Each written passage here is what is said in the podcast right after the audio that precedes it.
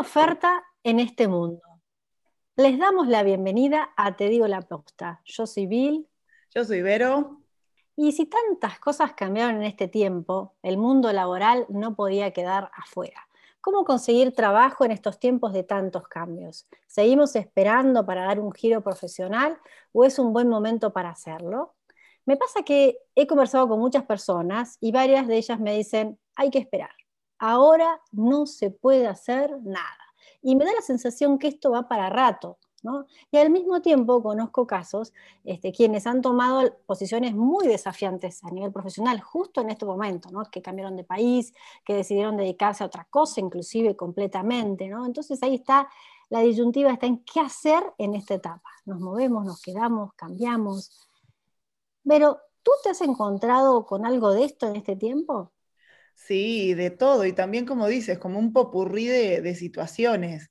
Eh, ya sabes, y bueno, tú eres también de, mi club, que nos encanta la acción y el movimiento, y eso de quedarnos quietas no, existe ahora y creo que no existió en toda nuestra vida, desde chiquita somos así. Y, mm, y sí, me ha tocado ver eh, por ejemplo, bueno, personas que, lamentablemente perdieron el trabajo y tuvieron que obviamente eh, tomar eh, la parte, tomar las armas e ir para el lado del emprendimiento.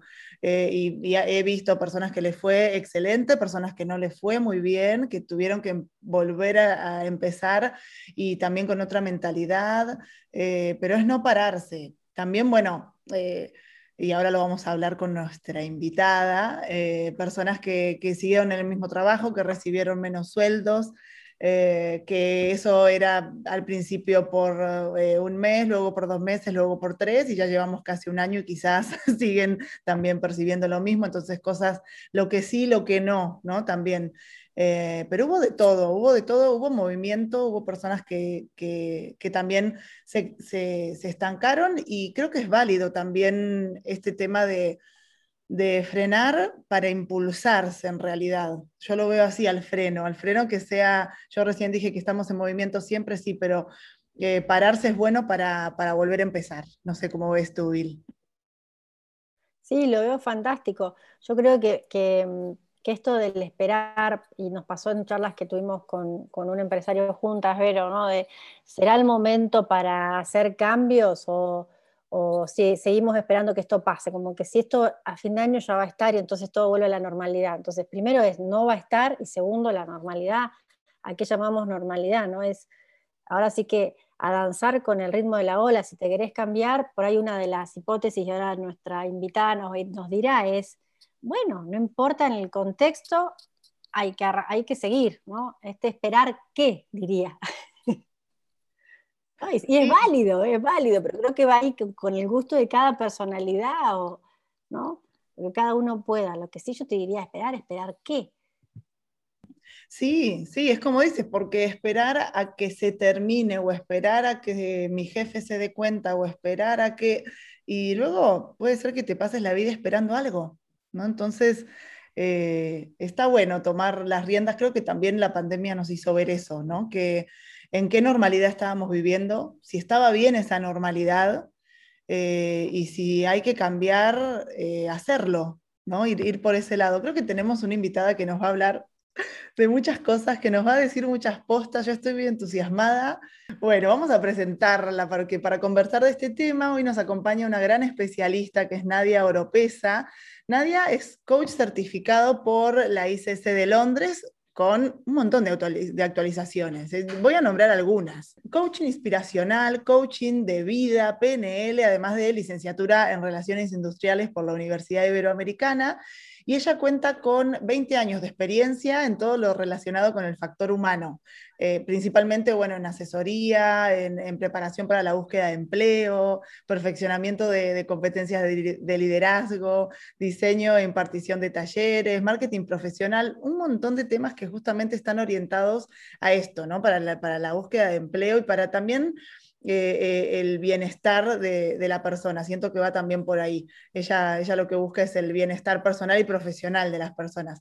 Y eh, actualmente, bueno, es socia fundadora de Buscando Trabajar, que es una empresa fundada en 2005, que, bueno, entre los clientes más destacados eh, tiene a la Universidad Panamericana, Starbucks, eh, Rotoplas, Fonatur, eh, Coca-Cola, FEMSA, Belcorp, un montón, un montón de empresas. Así que muchas gracias por estar aquí, bienvenida.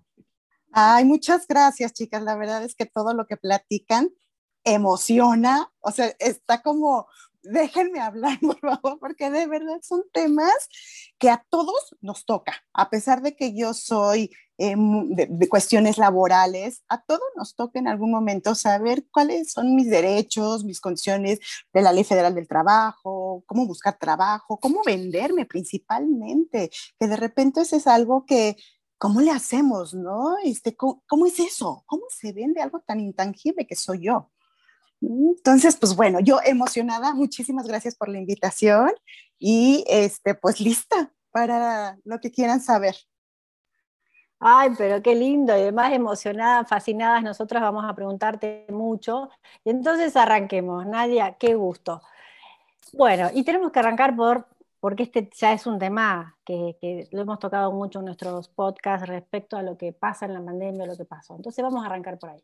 ¿Qué pasó desde el inicio de la ¿Cuáles son los cambios más importantes que notaste, por ejemplo, los currículums, en cambios de carrera, para ponernos en tema? Porque sí cambió, ¿no? Entonces cambió todo. Ok, sí, efectivamente. Pues bueno, los primeros meses fue así como, a ver, vamos a esperar a ver qué pasa, ¿no?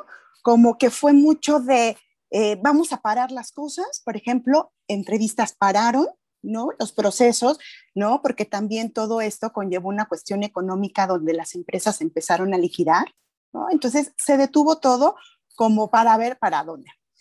Sin embargo, había empresas en donde, pues eso como que no les pegó mucho porque sabían que iba a ser algo bueno y tenían que cubrir posiciones. Entonces hicieron mucho, ya una plataforma de reclutamiento, de hasta inclusive de inducción, de pruebas psicométricas, ¿no? Como fue en el caso de Walmart, como fue en el caso de Unilever, que usaron ese tiempo, dijeron, ok, espérenme, ahorita no va a haber entrevistas presenciales, pero sí es algo que vamos eh, a tener que trabajar o preparar. Entonces, con eso nos topamos en esos primeros meses.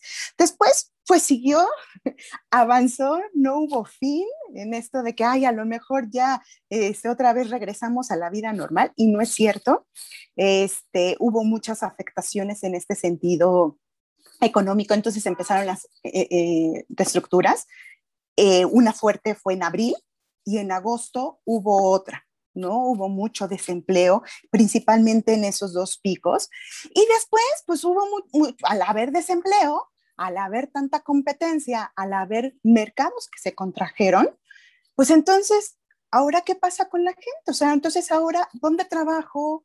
O, cómo me vendo, o luego, por ejemplo, las postulaciones crecieron. Yo recuerdo haber visto una en Samsung que decía mil personas que estaban interesadas en la misma posición. Entonces, empieza como esa parte de, pues está difícil, pero el problema es cómo me vendo. Y entonces, efectivamente, hubo mucha gente que empezó a emprender, ¿no? No se podía dar el lujo de pues, quedarse sin trabajo o hacer cosas nuevas, que esa es otra cosa que la pandemia nos trajo, ¿no? Hacer las cosas de manera diferente. Entonces, esas son las cosas que así es como llega la pandemia y es así como este proceso empieza a Em, adaptarse a una normalidad que, como bien dijiste, Vilma, este, pues ya va a quedar como mucho para, no te va a terminar y al contrario, quien cambie, quien se renueve, quien tome esto como un reto para ser mejor, somos los que vamos a salir librados. Sí, fue, fue una montaña rusa de, situaciones, ¿no? Así como, como lo hemos visto, creo que además pasó en todo el mundo, no es algo que solamente pasó en México. Sí, muchos trabajos se perdieron en el mundo. Sí, sí, sí, sí. Y, nos dejan eh, nuevos aprendizajes también. Recién contabas esto de, cómo comenzaron las entrevistas online de manera súper fuerte. Eh, ¿Tuviste alguna otra eh, tendencia, ¿no? Tendencias en cuanto a, en términos de, carrera profesional, no sé, nuevos, temas o nuevas formas de, presentar currículums, de reclutar. Yo he visto mucho en LinkedIn, pero no sé si también hay otras nuevas. Mira, algo que cambió sí muchísimo es efectivamente todas las entrevistas O sea, se cambió la manera de cómo ser entrevistado. O sea, ya no es lo mismo una entrevista presencial que una entrevista online. Requiere otros elementos, algunas ventajas, algunas desventajas. De repente, por ejemplo, en ese desconocimiento luego me decían, oye, pero es que nunca prendieron la cámara en mi entrevista, ¿no? Entonces, ¿cómo lidiar con eso? O si no, luego me decían, ¿sabes qué? Me hicieron la entrevista en una carretera, ¿no? Porque aparte ya se volvió como la formalidad, informalidad de la entrevista. Que de repente es así, bueno, ¿cómo se lidia con esta parte? O sea, ¿no? Entonces es también como ir aprendiendo a cómo bien estructurar una entrevista, porque no se vale también que sean en, una carretera, aprovecho y, te entrevisto, ¿no? Entonces como que, eh, y, todos estábamos aprendiendo también por lo mismo.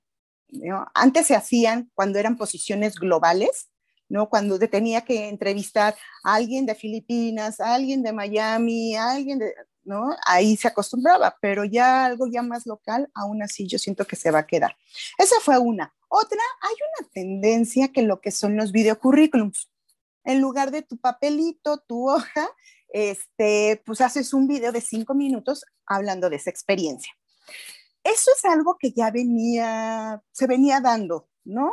Eh, todavía no desplazando a un currículum, pero hay empresas que sí que te lo pedían.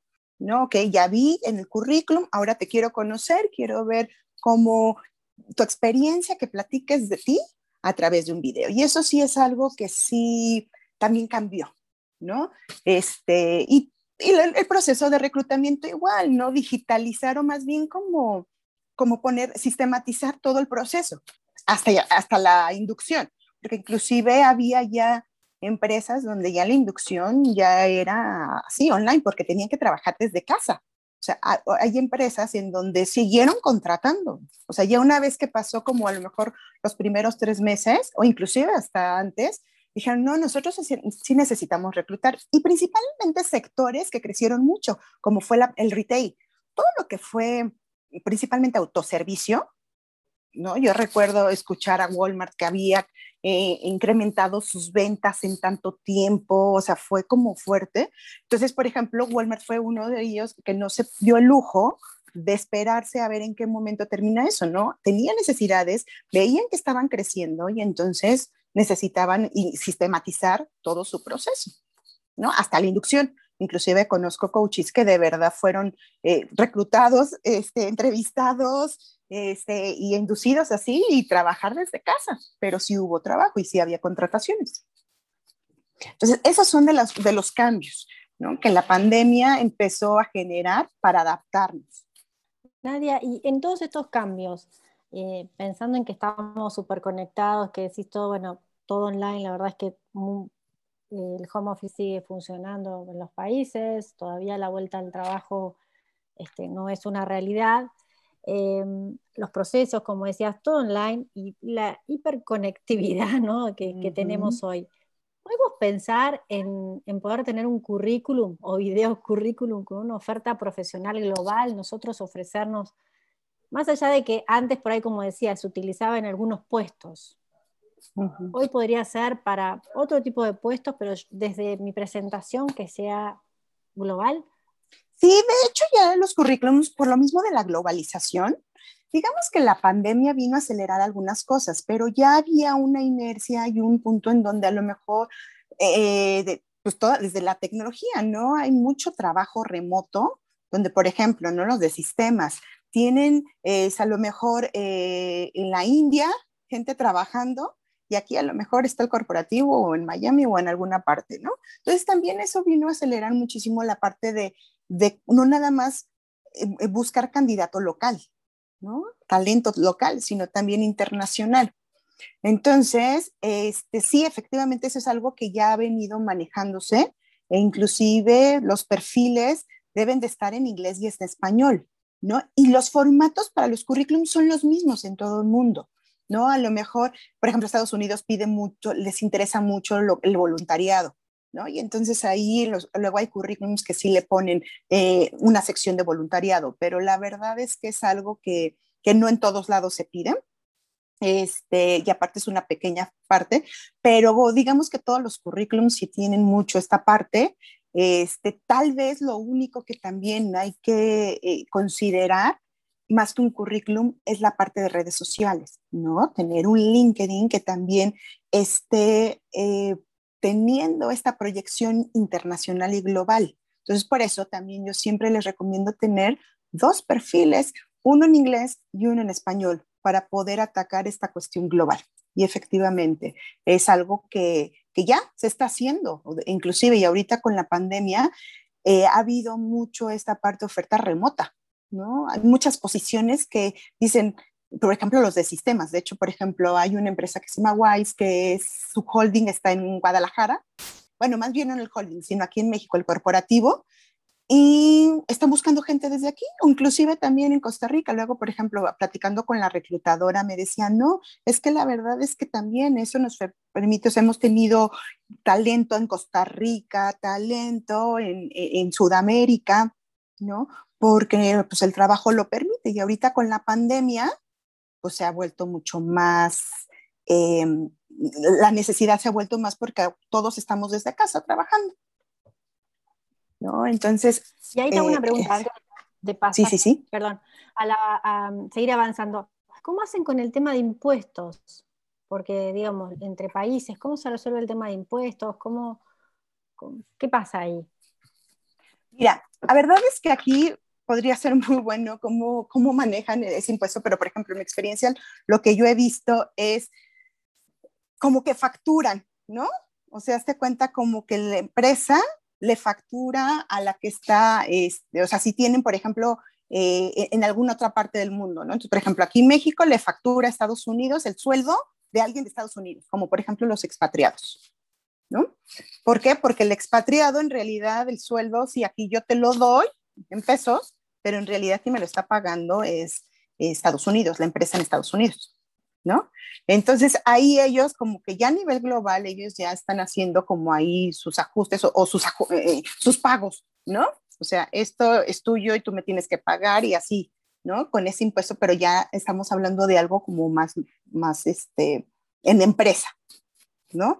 En una cuestión de un empleado que, o sea, ya más eh, de subordinación, ¿no? el empleado, pues, aunque sea de Costa Rica o aunque sea de India o que sea de donde, por ser contratado en una nómina y bajo una regulación mexicana, él tendría que pagar los impuestos de que pagamos todos los mexicanos, aunque tenga esa nacionalidad. Por supuesto que también debe de tener un permiso, ¿no? Para poder trabajar, ¿no?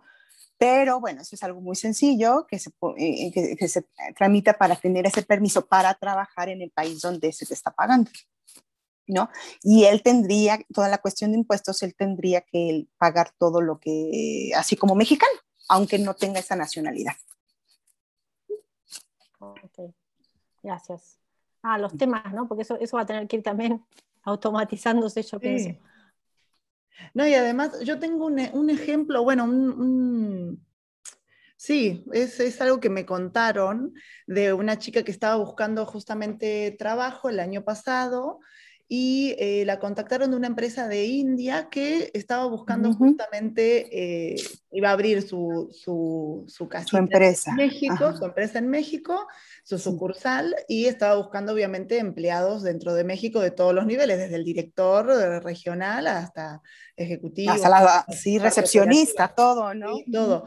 Eh, y justo lo que le sucedió, ella llegó hasta el, hasta el final de, ya estaba, ya había hecho el psicométrico, todo obviamente online, y estaban a punto de decirle que sí, y se dieron cuenta que la empresa tenía que sacar permisos en México para poder eh, tomar gente eh, en México o en este caso, por ejemplo, era una compatriota eh, nuestra, entonces era una persona argentina viviendo en México, toda, obviamente, con todo eh, legal y regulado, más bien, no me gusta decir legal, sino regulada, y justo la empresa no tenía el permiso para tomar gente extranjera.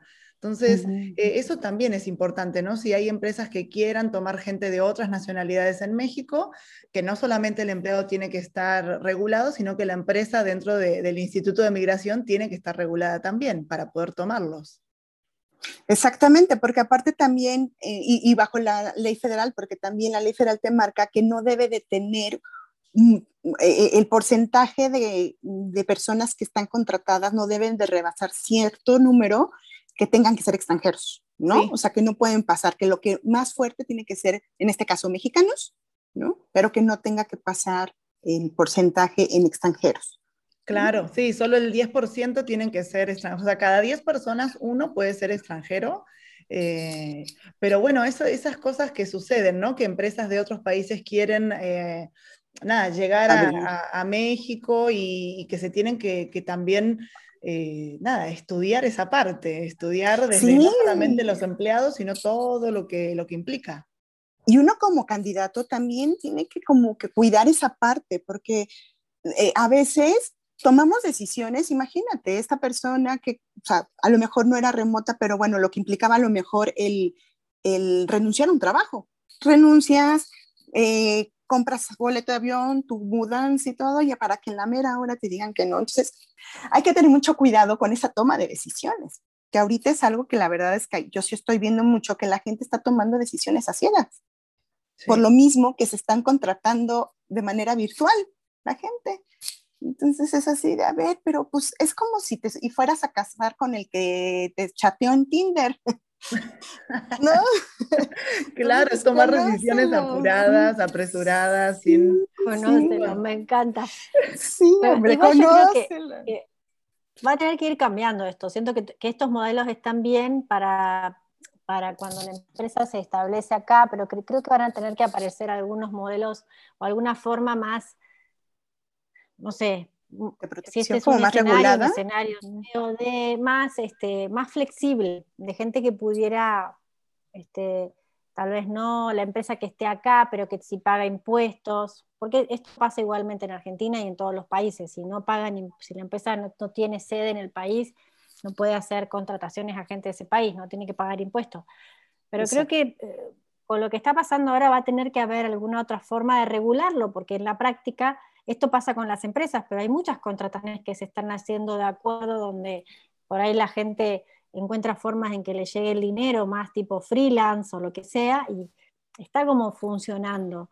Más ahora. Entonces creo que van a tener que encontrar alguna forma de regular esas, esas relaciones más globales. No lo sé, pero es mi, interpretación, digo, en la práctica creo que sucede.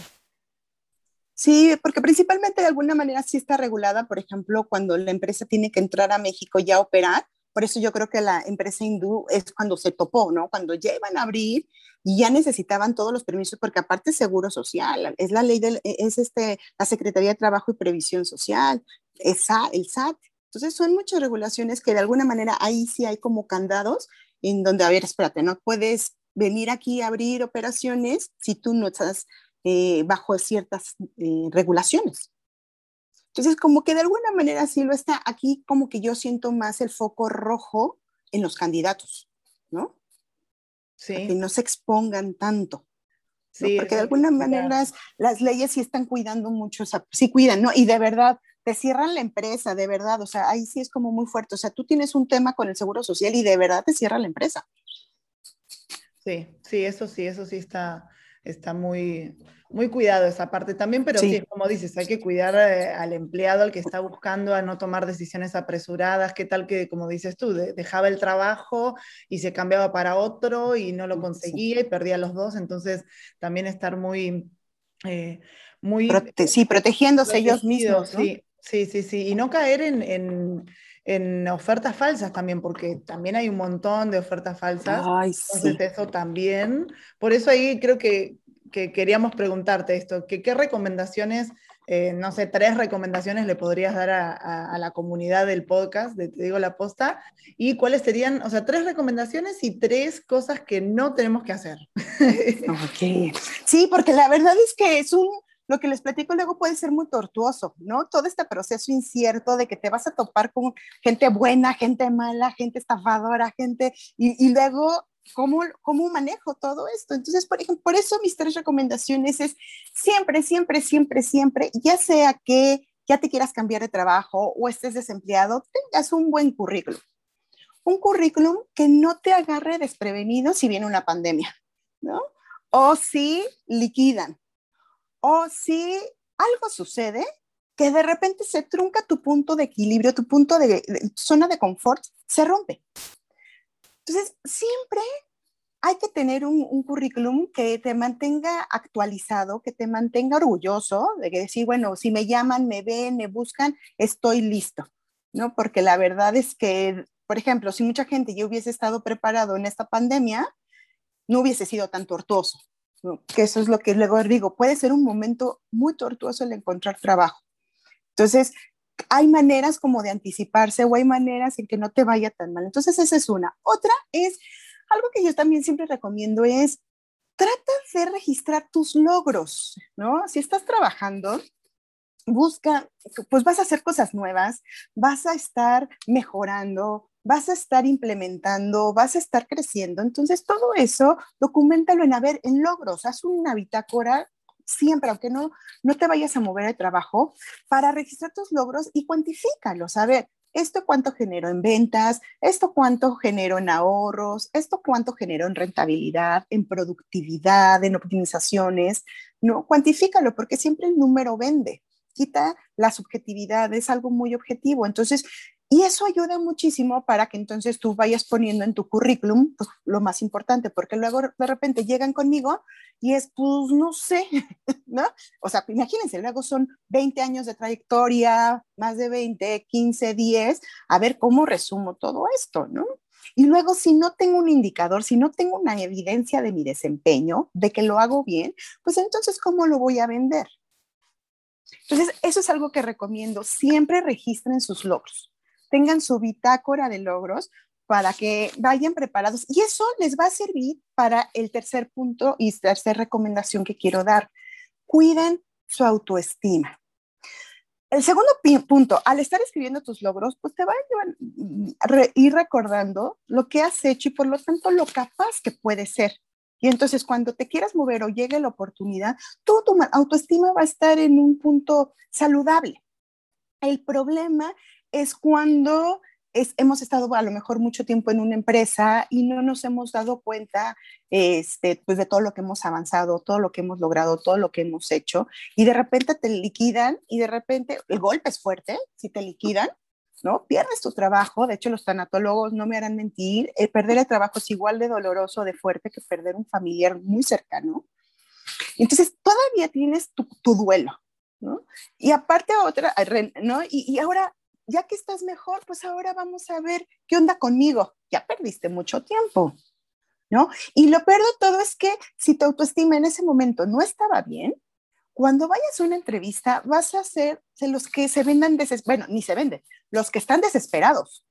Y eso quita muchos puntos en el momento de la entrevista. ¿no? Entonces, y se nota, o sea, se siente una persona desesperada. O luego, por ejemplo, yo que estoy como en estos grupos donde pues mandamos currícula, vacantes, todo esto, luego de repente llega alguien que dice, ay, por favor, es que tengo mucho tiempo sin trabajo, de lo que sea, denme trabajo. O sea, eso no te vende. O sea, a lo mejor alguien por lástima, pues te querrá ayudar, pero eso no es vender, ¿no? Y por lo tanto no va a, lo que llegue no va a ser acorde con lo que mejor tú sabes o con lo mejor tú aspiras o con lo mejor tú puedes generar. Entonces, esa es mi tercera recomendación. Cuiden su autoestima, ¿no? porque entonces eso, esos tres puntos te va a ayudar a que cuando se genere la oportunidad o cuando cambie algo, tu realidad, como ahorita lo de la pandemia, no te agarre mal parado. Y de las cosas que de plano no debes de hacer, una es no busques validación hacia afuera. ¿A qué me refiero? Muchas veces cuando estamos en una entrevista, estamos en estos procesos, como que estamos buscando que todos nos digan que eres bueno, que eres capaz, que eres maravilloso, que eres lo que la empresa busca. Y entonces cuando están en la entrevista, si esta persona no les no los valida, ¿no? Este entrevistador, este puede ser serio o a lo mejor como que te dio la comunicación de que pues no le gustaste, te deshacen, ¿no? Te deshacen. Y luego estás en LinkedIn viendo tu competencia y luego estás viendo vacantes donde piden como supermanes y a lo mejor tú no eres superman. Todo eso debilita. Entonces, cuando estás en un proceso, tienes que estar muy fuerte. Y algo que debilita es depender de esa validación hacia afuera. La validación tiene que ir adentro. una validación donde tú te conozcas, donde tú sepas quién eres, de lo que eres capaz y por lo tanto en qué puedes contribuir y generar valor. Y aunque el otro no esté de acuerdo, eso no te quita tu valor. Entonces, esa valoración tiene que ir contigo, ¿no? Tiene que ser un reconocimiento que, ok, es muy respetable que opines que a lo mejor no puedo, no cubro el perfil, no doy el ancho, pero yo sé que sí, yo sé que soy alguien que vale la pena que me contrates. Entonces, eso. Número dos, otra cosa que no debes de hacer es, no hay que exigir en los procesos. Pasa mucho de que vamos pidiendo trabajo exigiendo, a ver, ¿cuánto me vas a pagar? A ver, ¿qué me vas a dar? A ver, ¿qué hay que hacer? Híjole, y, de verdad hasta los reclutadores no me harán mentir que, hay muy mal eso, ¿no? El trabajo es para dar, el trabajo es un servicio, ¿no? Es qué voy a servir. Claro, la remuneración es importante, es un recibir de eso que doy, no está peleado. Pero empezamos primero con el exigir, a ver qué me vas a dar, a ver si me conviene. Ay, no, la distancia. No, eso no te vende. Entonces, siempre hay que tener una actitud de dar y de verdad, siempre cuando das, el, el universo te lo va a pagar, siempre. Entonces, por ejemplo, la gente que luego no tiene trabajo y que ya está desesperada, pues busquen la manera de dar, de servir, ¿no? Algo en lo que tú sabes o das o, tienes experiencia, algo puedes dar, pero no estés buscando ese factor dinero primero. ¿No? Y aparte también en una entrevista, de repente es así, esa actitud se ve, o sea, de, ay, a ver, me vas a hacer el, te voy a hacer el favor, no, no, no, eso te quita muchos puntos, ¿no? Al contrario, una persona que es humilde, que está dispuesta, que está abierta y que de verdad quiere contribuir, es atractivo. Entonces, esa es otra cosa que, mm, que digo, nunca exijas, nunca, ¿no? Y un tercer punto, no te malbarates. Muchas veces, pues bueno, venimos de un sueldo y como vemos la situación, que está súper difícil, que no me contratan, que no me llaman, que hay un buen de competencia, que pasa el tiempo y pues mis ingresos o mi liquidación se baja, pues entonces, bueno, pues lo que sea. No, no, no soy malbarate. Aquí es como yo le doy la analogía, es como si tú fueras un Mercedes y hace cosas de Mercedes. Entonces, el precio pues, es de Mercedes. Pero si te ofrecen un sueldo de bochito, pues la verdad es, híjole, muchas gracias, pero, o sea, no, no, y no tiene nada de malo, simplemente no eres mi comprador, no eres mi perfil, ¿no? Lo que sí puede pasar, luego me pueden decir, oye, pero pues es que ya no tengo dinero, es que mi familia, es que mis hijos, ok, sí, haz algo de mientras tanto. Yo siempre les recomiendo, nunca, su ingreso nunca, que nunca dependa de una sola fuente. En, este caso como de una empresa. Busca alternativas, ¿no? Busca siempre generar ingresos de otros lados para que cuando se pierda este trabajo o te enfermas o algo trunca esta productividad no te pegue tanto económicamente hablando. Entonces, bueno, si no tienes ese colchón o nada más tenías ese único ingreso, bueno, pues entonces busca, acéptalo, pero mientras tanto, ¿no? Ok, lo tomo porque pues sí, tengo que darle de comer a mis hijos, efectivamente, y, y he, tenido coaches que han tenido que estar en esta decisión de, bueno, ¿qué hago? Pues sí, la verdad es que tómalo, ¿no? O sea, ya es de sobrevivencia, pero no te des por vencido sigue buscando, sigue vendiéndote, a lo mejor este es el escalón que buscabas, que necesitabas para el que sigue, pero no te rindas. Después de seis meses, ahí mismo ya te rendiste, o sea, ya te quedaste y ya te malbarataste y ocupas y, estás y, a largo plazo tú vas a estar súper enojado contigo, vas a estar súper frustrado y vas a entrar en un círculo vicioso que va a ser muy difícil salir de él. ¿no? Que puedas recuperar ese nivel de ingresos. Entonces, por favor, no se malbarate. ¿no? Mejor busquen a un coach o busquen a alguien que les ayude a venderse, porque de verdad e, el, punto es la venta, es qué, genero, el irte adentro y ver qué hay bonito, único, exclusivo y maravilloso que puedo ofrecer, pero no que te, que te malbarates. Entonces, e, eso es lo que yo les digo, por favor, no lo hagan. Gracias, Nadia. Clarísimo el mensaje. Eh, me, generó ahí un poquito de dificultad cuando te escuchaba en las recomendaciones la, la, dos, la de no exigir, no dificultad, ¿no? Pero creo que hay ahí una línea delgada entre a veces ponerse tanto a disposición y, que las empresas por ahí del otro lado no respondan con eso, ¿no? Entonces, tampoco la, falta de respeto y de ponerse una postura soberbia, sino, como, como dices, con humildad ofrecer mi, lo que soy, lo que, lo que tengo. Este, pero creo que al mismo tiempo está bueno preguntar, y eso es algo que, me ha tocado, ¿no? Me pasó en la práctica de por no preguntar, eh, después llegar a, a, un puesto en el cual no tenía equipo, ¿no? Cuando habían hablado de equipo, preguntaba de equipo, mm, esquivaban la respuesta. Entonces, creo que ahí hay una diferencia, ¿no? Entre pregunto cosas que son importantes para mi rol, más que exigir correcto. me queda, Exacto. atreverme a preguntar, a ponerme en el rol tal vez de exigencia, ¿no? Que creo que es el tono es distinto, de hacer... Sí, totalmente, porque tienes... Que, son los millennials, ¿no? Que dicen que los millennials ahora las entrevistas son así, pero bueno, no, sé.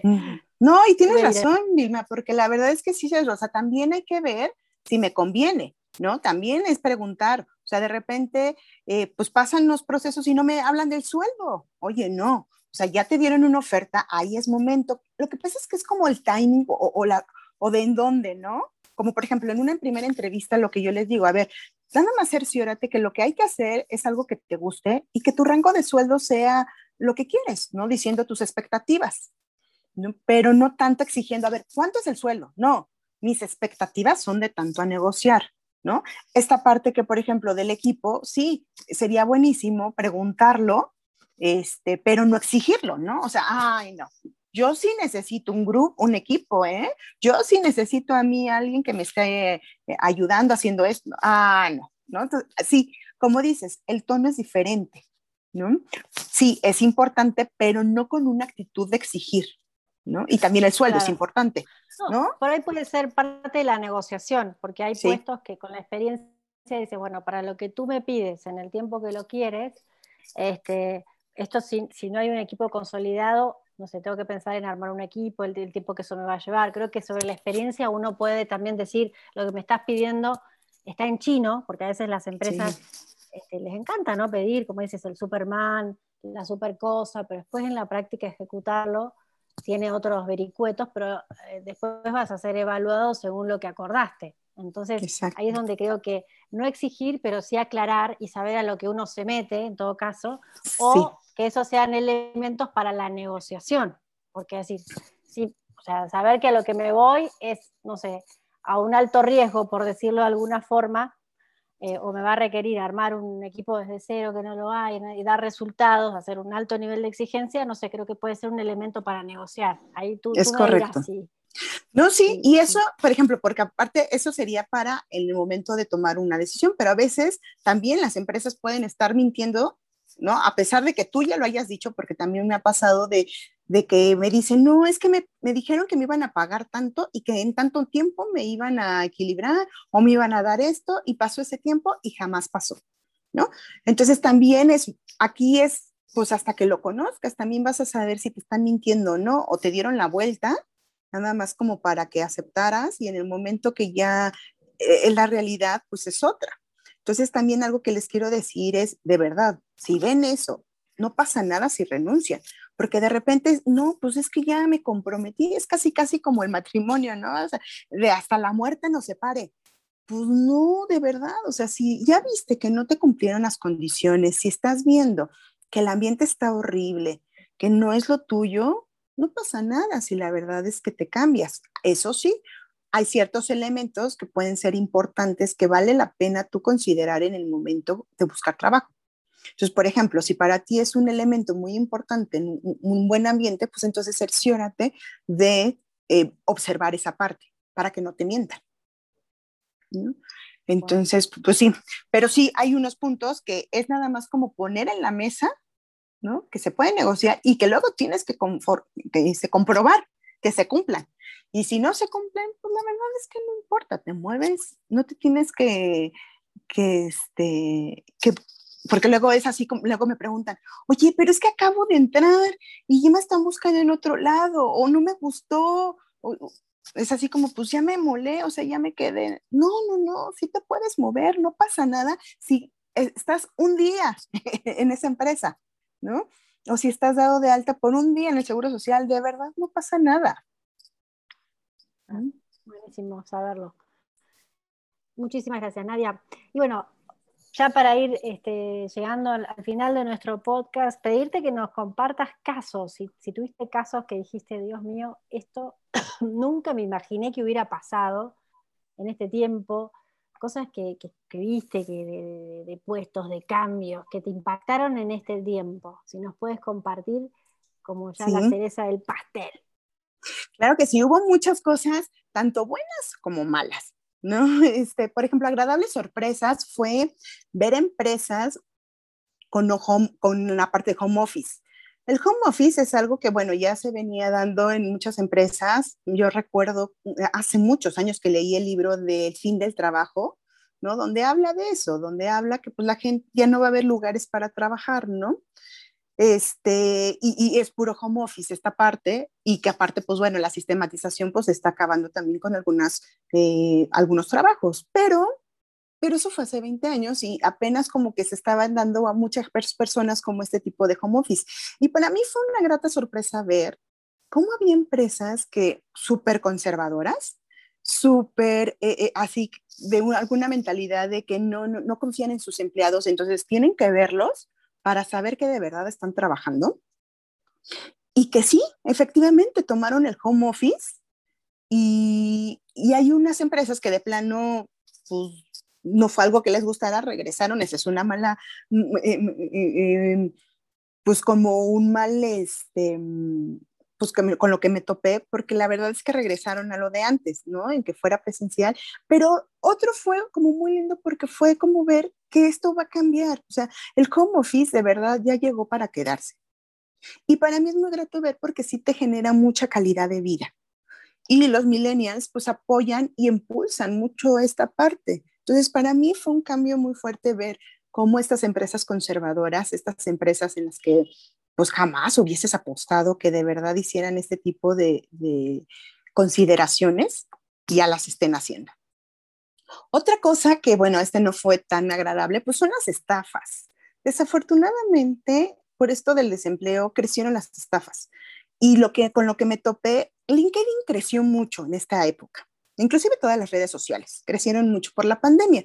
Sin embargo, LinkedIn todavía no era una red social eh, tan fuerte.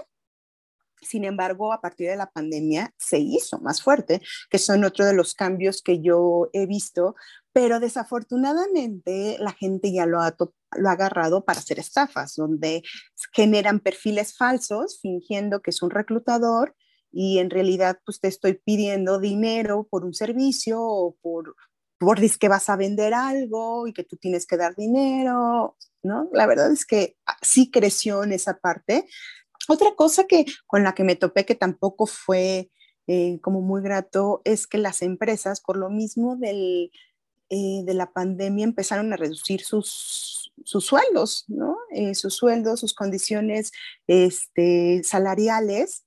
Y desafortunadamente esto está como dejando una línea, hay un esquema de, en algunas empresas, no todas las están considerando, pero que donde te pago una parte por nómina y la mínima que me marca la ley, casi casi, y te pago seguro social, te pago Infonavit, todas las cargas sociales van en relación a ese sueldo pequeño y por afuera te doy un sueldo más grande.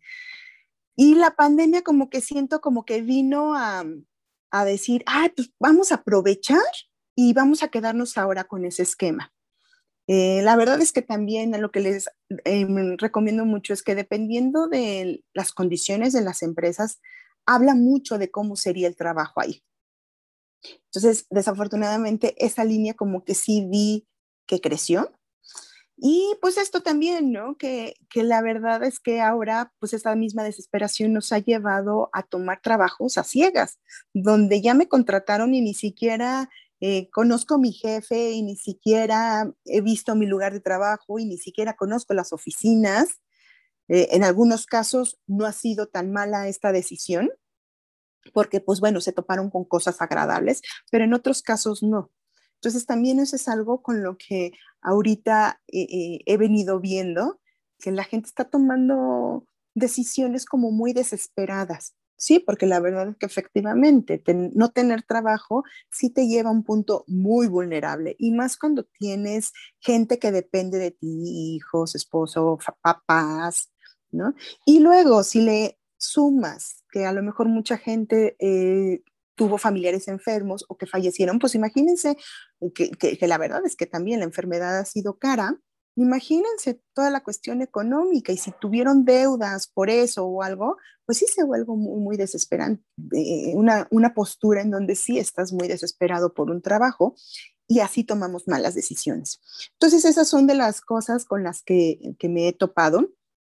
Y la última grata con la que me he, visto, me, me he topado es si hay trabajo sí hay empleo, sí hay gente contratándose, la gente que está trabajando en reclutamiento y selección no ha dejado de trabajar, no ha sido así de, ah, pues como no hay contrataciones, pues no tengo nada que hacer, ¿no? Sí hay, tengo colegas que están en la parte de recursos humanos, en principalmente en reclutamiento, o headhunters que tienen trabajo, han tenido posiciones, todavía se están moviendo. hay muchos sectores que sí se han visto beneficiados y por lo tanto sí hay trabajo. Nada más lo que les digo a mis coaches, eh, en una época de crisis el dinero no se acaba, solo cambia de manos y hay que ver en dónde está el dinero. En este caso está en estos sectores y por lo tanto sí hay trabajo.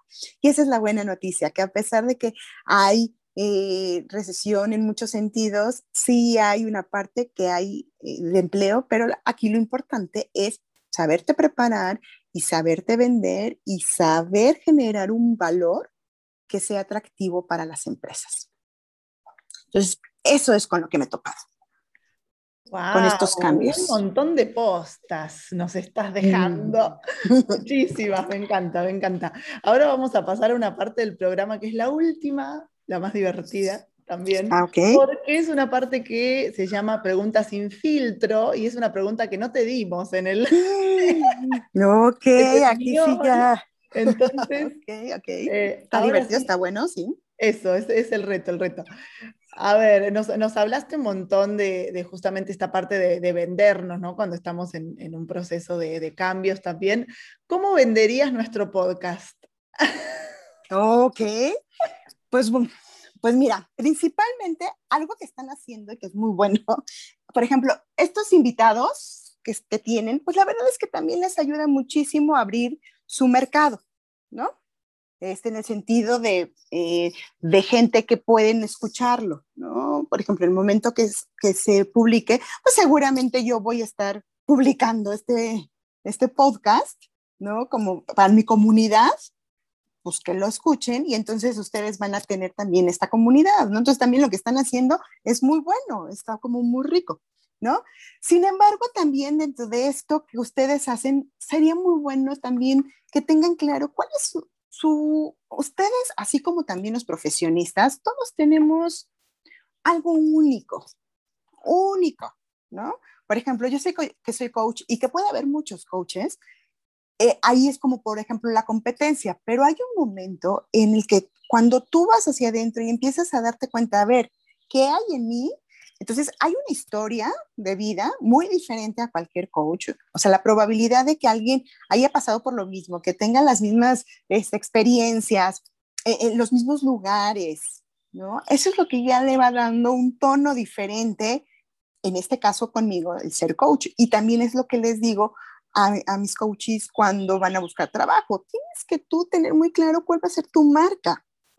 ¿Qué te va a diferenciar? Sí, a lo mejor hay eh, gente de, eh, de compras, muchos, sí, pero tú tienes en particular algo que has desarrollado, algo que has aprendido, algo que traes también en talento y también, ¿por qué no? Nuestras heridas este, o, momentos difíciles también nos han llevado a ser mejores. Entonces, ¿qué tienes ahí que te diferencia? Entonces eso también es algo que les puedo decir también. que este, ¿cuál, ¿en qué se diferencian ustedes de todos los podcasts, por ejemplo, que, pueden escuchar, ¿no? ¿Dónde está su ADN? Yo les hablo de un ADN, ¿no?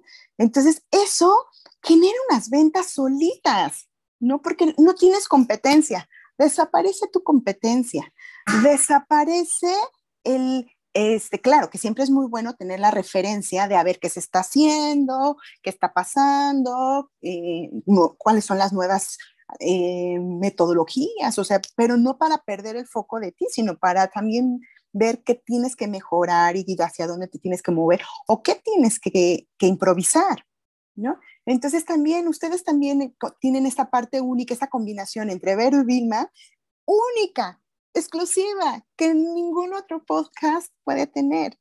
Y eso de verdad se vuelve como fum, porque lo alineas mucho a un sentido. Si esto lo alineas con un sentido de misión de vida, uy, no sabes cómo vende eso. Cuando tú alineas todo eso al para qué, a ese propósito, ¿Cuál es el propósito del podcast? ¿Cuál es el propósito de, trabajar? ¿Cuál es el propósito de ser coach? Cuando tú encuentras eso, de verdad se hace magia en el universo. Ahí es, ahí, la magia existe, porque de verdad ya no te tiene que preocupar tu competencia, ya no te tiene que preocupar si te están viendo o no, si estás vendiendo o no. Solito se da, solito. Entonces, eso es algo que yo les podría este, decidir de cómo se vende de una manera fácil y mágica, Entonces, espero haber contestado su pregunta. Gracias, Nadia. Sí, Benito ah, nos deja trabajo. Ah, no, nos deja tarea. ¿eh? nos deja tarea. Y recién que hablaba de, justamente del ADN y de, cruzarlo con el propósito, nosotras siempre tuvimos desde un inicio esto de, nuestra misión y de, pensarlo como un lugar de confianza, de, justamente de, estas postas y decir la verdad y sin, sin tacones, sin maquillaje, sin corbata, como todo muy relajado. Eh, y también ir por el lado de, que, de lo que nos hace bien a nosotras y transmitirlo, transmitir ese conocimiento que tenemos y de las personas que nos rodean. Eh, entonces, eh, que se haga cada vez más grande esto, no con el afán justamente que decías tú, de, como que no importa las ventas y todo eso, sino que importa cuánto más gente puedo abrazar a través del podcast. yo lo veo así. Un abrazo. Claro. No, y la verdad es que sí se siente, y la verdad es que también las preguntas, muy buenas preguntas, de verdad me encantaron sus preguntas, y, más la última que es así de, ah, caray, no es cierto. Este, muy buenas, muy buenas. Gracias, muchas gracias Nadia. Nosotros disfrutamos muchísimo que, estés con, en este podcast, que nos, compartas todo lo que haces porque estás siempre en contacto con, con ejecutivas, ejecutivos, el mundo laboral, ¿no? todo el tiempo, y esto aplica no solo para México, que diste algunos ejemplos vinculados a México, a México sobre todo legislación, aplica para, para toda América Latina, te diría, y el mundo. Y eso es lo lindo con este podcast, hemos podido conectar con gente de muchos lugares y va creciendo, como que en el tiempo, bueno, ya en nuestro próximo episodio cumplimos un año.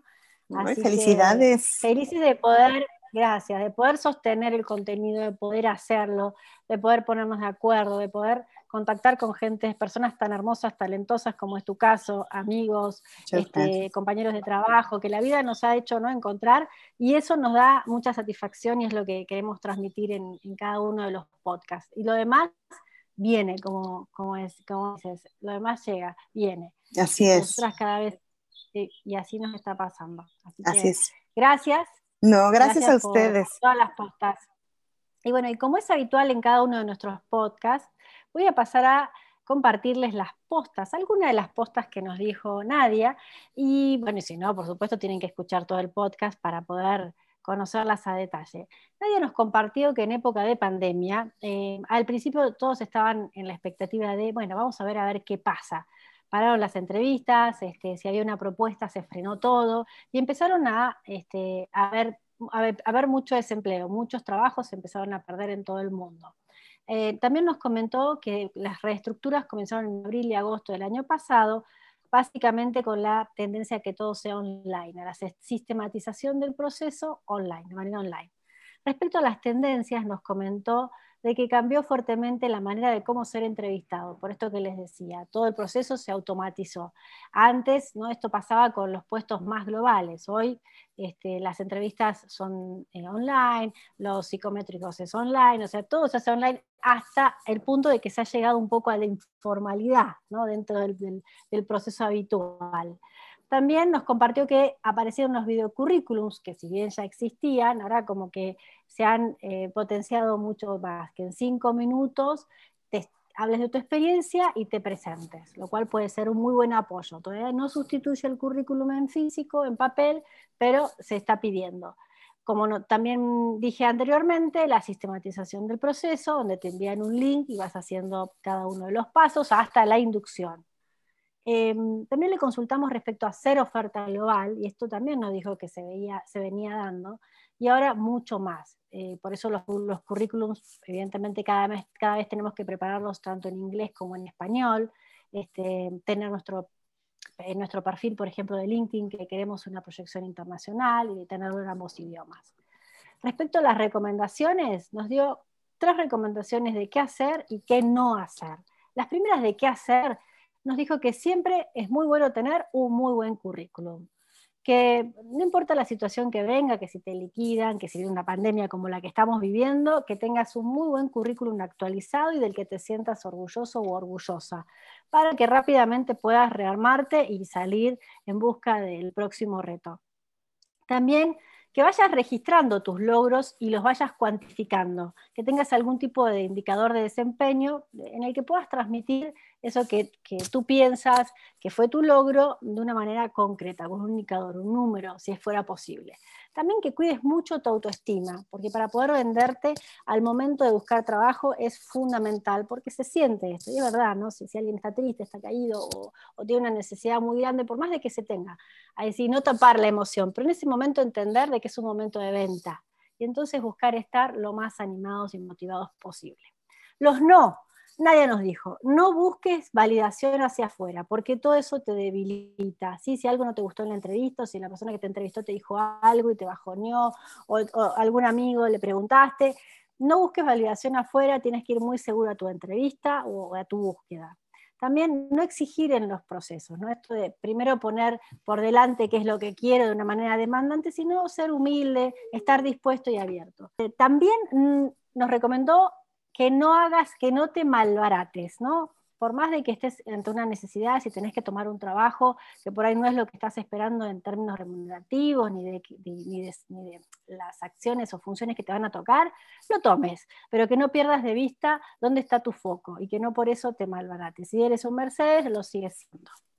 Y bueno, después para cerrar, nos compartió casos de, situaciones interesantes que, vio en esta pandemia y bueno, que le llamaron la atención. Hay cosas positivas y cosas que no son tan agradables, pero nos dijo, lo primero fue ver empresas que era imposible imaginarse que iban a hacer home office, que, se, hicieron home office y que vieron que esto genera calidad de vida en, sus colaboradores. Otras, y esto es la parte no tan agradable, que después decidieron regresar a lo presencial. Otro tema que le llamó la atención en este tiempo fueron las estafas, especialmente en LinkedIn, con este, la creación de perfiles falsos. Eh, después también la reducción de sueldos en las empresas, de por ahí pagar un mínimo según lo que marca la ley y después pagar el resto por fuera. Esto también en Argentina se da, en varios países. Este, pero bueno, revisar esto porque esto habla de la empresa a la que te estás metiendo. También algo que, le impactó, que pasó en este tiempo, es tomar trabajos a ciegas. No conozco mi jefe, no conozco el equipo, no conozco la oficina, no conozco a mis compañeros. Y bueno, esto tiene que ver, tener cuidado porque a veces podemos también, como decía hace un, hace un, rato, el tema de las estafas o meterte en un lugar que no es, no es el ideal para ti. Y la otra y muy buena noticia para cerrar es, sí hay trabajo las personas de reclutamiento siguen trabajando, hay ofertas, hay sectores y empresas que han crecido mucho y que siguen contratando. Así que ánimo, foco y aprovechar estas oportunidades que, la pandemia o este nuevo mundo nos está trayendo. Así que muchísimas gracias, Nadia, por acompañarnos otra vez. Por favor, si puedes decirnos dónde te pueden encontrar. Sí, claro que sí. Están en, estoy en mis redes sociales, nada más en Facebook y en LinkedIn. Me pueden encontrar como coach Nadia Oropesa. El coach es importante porque en el Facebook está la parte social que no les va, ah, pues si quieren, pueden agregar, pero no les va a llegar toda la información que luego puedo generar como tips, como vacantes, como información que tiene que ver con todo el proceso de búsqueda de empleo, algunos videos o cosas así, no les va a llegar. Entonces sería muy bueno que mejor me busquen por coach, Nadia Oropesa, estoy en Facebook y el LinkedIn.